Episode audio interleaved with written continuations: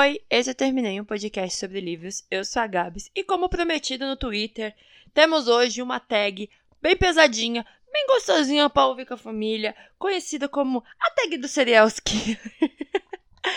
Ai, gente, eu queria dizer que assim, eu gosto muito da temática por motivos de. Eu gosto de entender a mente das pessoas e por o que passa por trás dessas cabeças, enfim. E eu amo assistir sobre, apesar de ainda não ter assistido a série do Dahmer, por motivos óbvios de. Ai, cara, ele é uma pessoa muito pesada dentro da história. Então.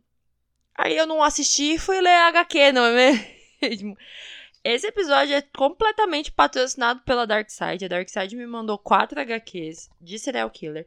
Eu tenho Louco Cruel, é, Anatomia de Serial Killer, eu tenho Mind Hunter, é, eu tenho e já li e tem episódio de Ted Bundy. Então, assim, eu gosto muito, muito para entender as pessoas. E a Darkseid tem um selo todo, né, que é o Criminal Scene, que passa bastante sobre essa informação de uma forma que você tenha um conhecimento um pouco mais lúdico, vamos dizer assim, porque é complicado entender a cabeça dessas pessoas. É, assim, é absurdo entender a cabeça dessas pessoas. Você termina alguns livros se questionando. É uma mão na consciência e o outro pensando, meu Deus do céu, por que, que eu tô passando pano pra um cara desse? Mas apesar de tudo, não tem como passar um pano. É, mas é uma questão psicológica muito importante para ser estudada e que a gente viu na série Mad Hunter que tem na Netflix, que infelizmente foi cancelada antes de começarmos BTK que é um serial killer muito importante também dentro da história psicológica ali, né? Então, hoje eu vou falar sobre as quatro HQs, né? Já que o tema é bem pesado, enfim. Melhor falar delas e depois eu indico outros livros sobre serial killer que já tem lançado. Mas eu vou primeiro falar aqui, né? A primeira HQ, como já disse, meu amigo Dahmer, do Durf Buckdurf que na verdade é só um colega de escola do Dahmer, entendeu? Olivia acompanha, né? A HQ acompanha o Dahmer e a sua queda até seu primeiro assassinato. O autor, amigo dele, na verdade não é muito amigo, ele é mais colega, né? Vamos dizer assim, aponta questões familiares que podem tê-lo levado a isso. Ali a gente acompanha a adolescência do Dahmer e como ele foi decaindo durante os problemas familiares, né? Principalmente os pais brigando o tempo inteiro, o pai indo embora, a mãe tendo ataques, né? A mãe dele tinha ataques epiléticos. É, como ele usava desses ataques para fazer amizade com, os, com as pessoas, né? Ele, tipo, imitava pessoas com problemas, com paralisias, enfim. Como ele tinha um apreço por abrir corpos de animais e como a sexualidade dele também era foda, assim, pra uma pessoa nos anos 80 tentar entender o que estava acontecendo. O Dahmer era gay, mas ele demorou a entender o que estava acontecendo com ele. Ele não tinha com quem falar, ele tinha muitos problemas em várias questões ali de segurança e tudo mais. Ele usou muito do álcool durante um período da vida dele e que ninguém percebia, era muito difícil as pessoas perceberem. E ele é um cara que tinha uns desejos muito bizarros. A ideia dele de matar as pessoas e fazer sexo com elas mortas, que é o que passa muito na série, que é o que ele fez durante muita parte da vida dele, acontece da questão de ter controle do que tá acontecendo na vida dele, porque ele não tinha controle nenhum. E ele nunca teve amigos. Assim, as pessoas falam, ah, mas ele tinha... Não, ele nunca teve amigos. O Durf, ele não é um amigo do Dahmer, ele, assim, ele é um colega. Eles convivem por um pouco de tempo. E depois ele meio que se afasta, assim. Ele era chefe do clube Dahmer, vamos dizer assim, que era um, um clube de zoeira da escola. E aí depois ele meio que se afasta. Claro que todos os, os relatos no livro, né, na HQ, são relacionados a, ao comportamento do Dahmer e as, todas as relações que as pessoas tiveram com ele. Então é, é muito tenso. Tem momentos que você fala, cara, o que, que tá acontecendo aqui?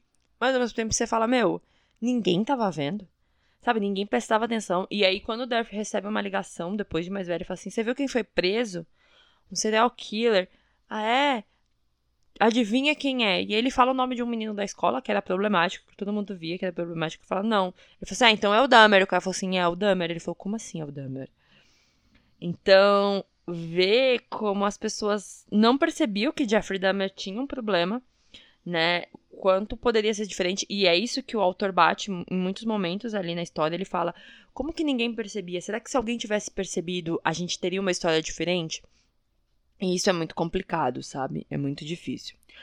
O segundo, né? A segunda HQ é Veneno. Eu não sei se eu vou falar o nome dos autores certo, mas é Pierre Matter e Bárbara Yelin. Traz a história de. Agora é difícil também de falar. Gretchen Gottfried, a mulher que assassinou mais de 19 pessoas envenenadas com manteiga de rato, que é basicamente banha e veneno de rato juntos. O quadrinho traz a visão de uma escritora que foi a Bremer, que é a região onde foi passada, na cidade onde foi passada essa questão, né, desse assassinato, no intuito de conhecer o local e esbarra na execução dessa mulher. Esse quadrinho é muito doido. Esse é muito doido.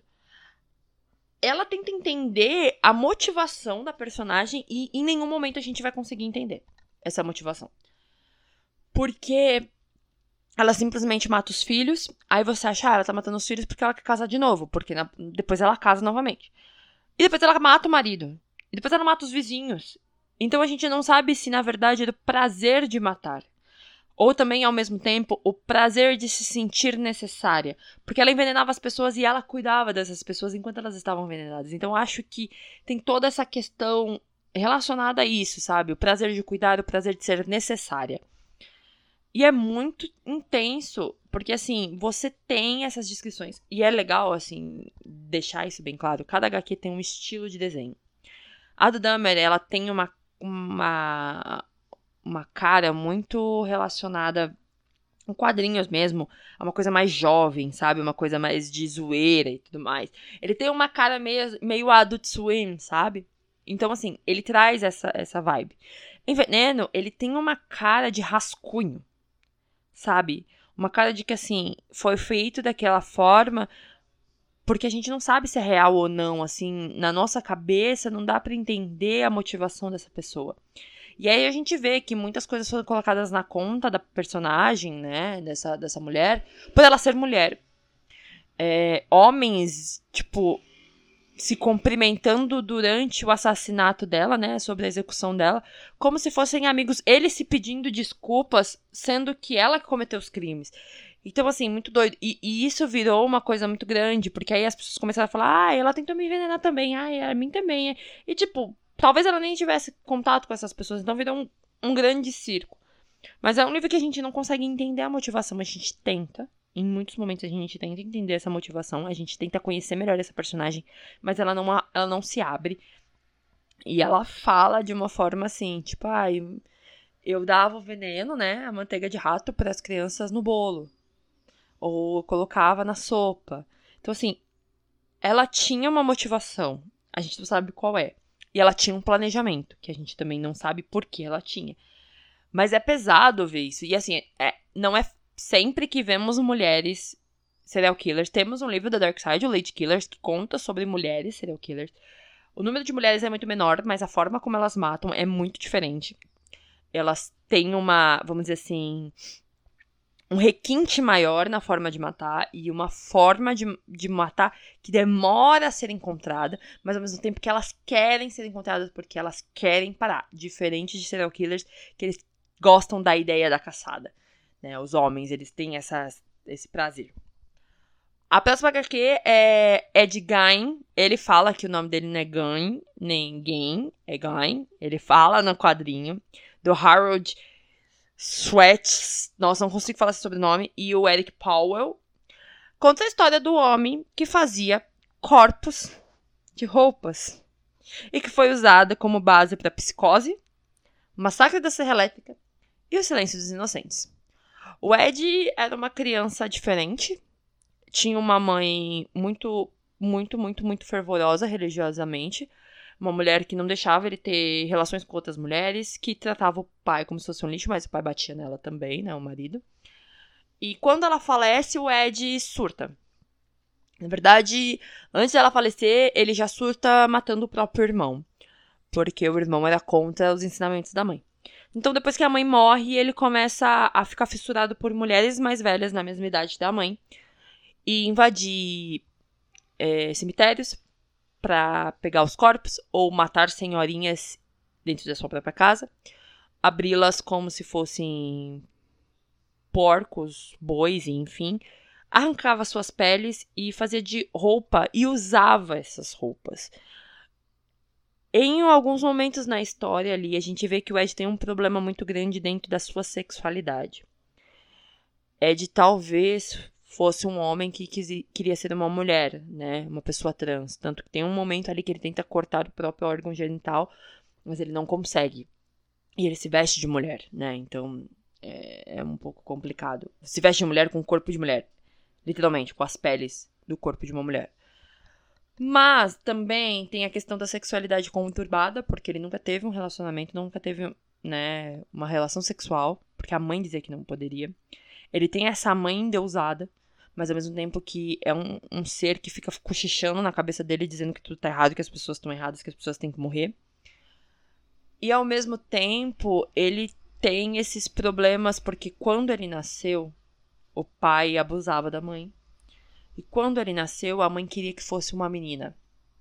Então, a forma como a mãe tratava ele era diferente. Então, tem todas essas questões que são muito estudadas na psicologia, que trazem traços para psicopatia, né? Tem um padrão, vamos dizer assim, e que isso é estudado e que isso é visto. Então, o Ed, ele segue isso. No final, tem imagens dele, tem sobre o julgamento. Ele é um cara um pouco assim difícil, porque as pessoas não diriam que ele matou, mas em todos os momentos que houve morte, ele estava lá. Então, assim, a pessoa sumia. Quem foi a última pessoa que viu? O Ed. Ué. E ninguém investigava, sabe? Então é, é muito doido. E esse tem uma cara mais de retrato é, fidedigno das coisas. Porque ele começa contando sobre o sucesso que Psicose fez né? O filme do Hitchcock, que é baseado num livro, que é baseado na história do Ed.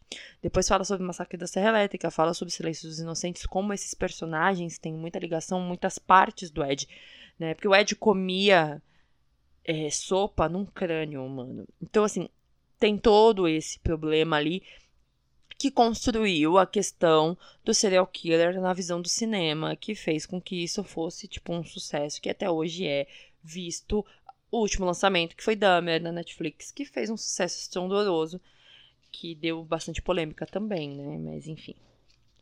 Temos a última, que é Green River Killer, que a gente tem um vislumbre desse serial killer em Mind Hunter da Netflix, que quando eles estão investigando o, assassina o assassino de Atlanta, e eles chegam nessa região e falam assim: ah, outra mulher foi encontrada no rio. E aí o cara fala assim: ah, tem alguma coisa muito estranha. E eles ficam meio que de tocar ali. E você fala: cara, quando eu tô lendo HQ, eu, eu vi isso. O cara que fez HQ, ele é filho do policial que encomendou essa investigação.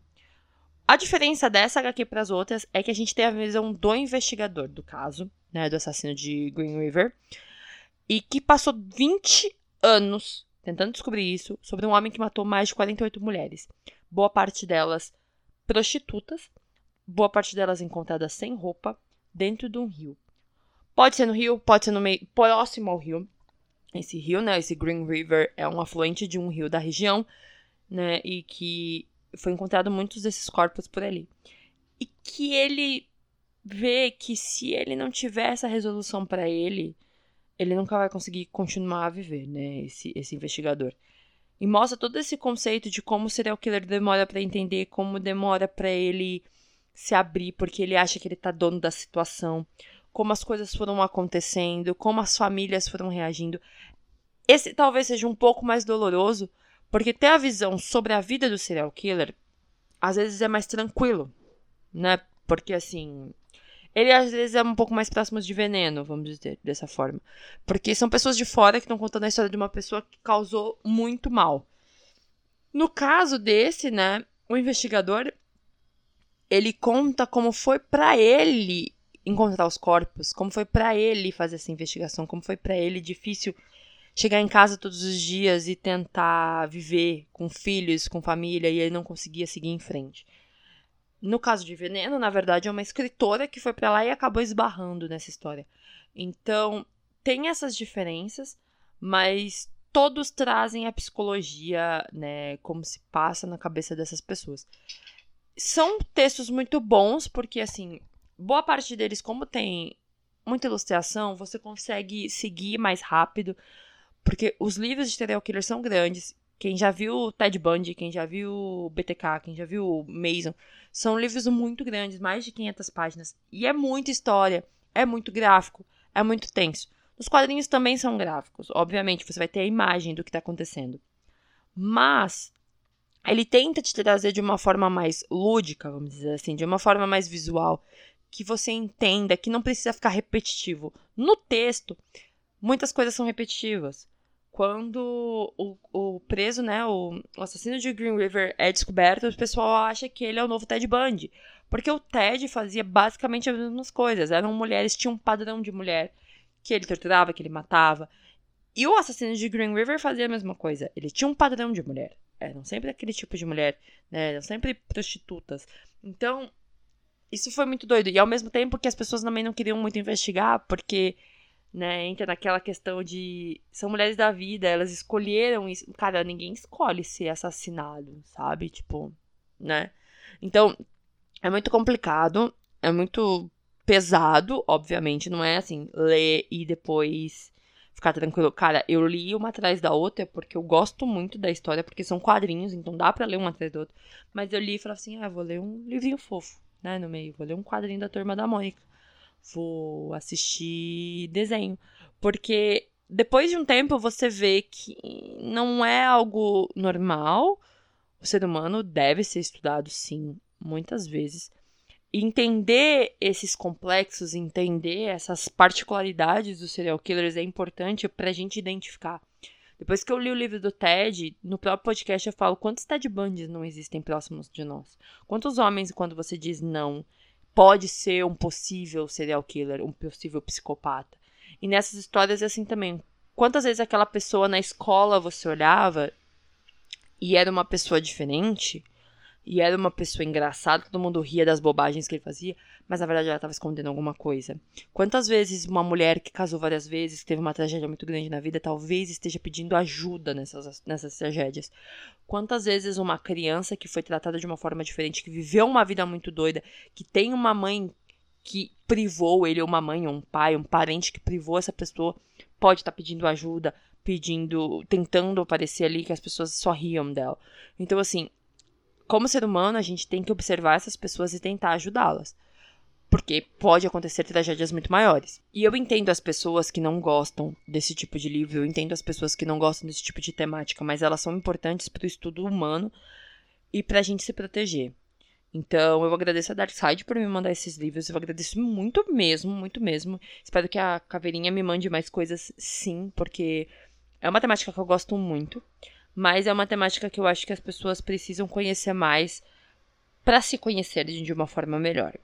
Quem já leu alguma dessas HQs, me manda no arroba TermineiCast. Quem não leu, eu recomendo, se você gostar da temática. Recomendo os outros livros de Crime Scene da Dark Side, que também são importantes pra caramba, assim. Pra você conhecer mais, pra entender mais os temas. E é isso. Um beijo pra quem ficou até agora e tchau.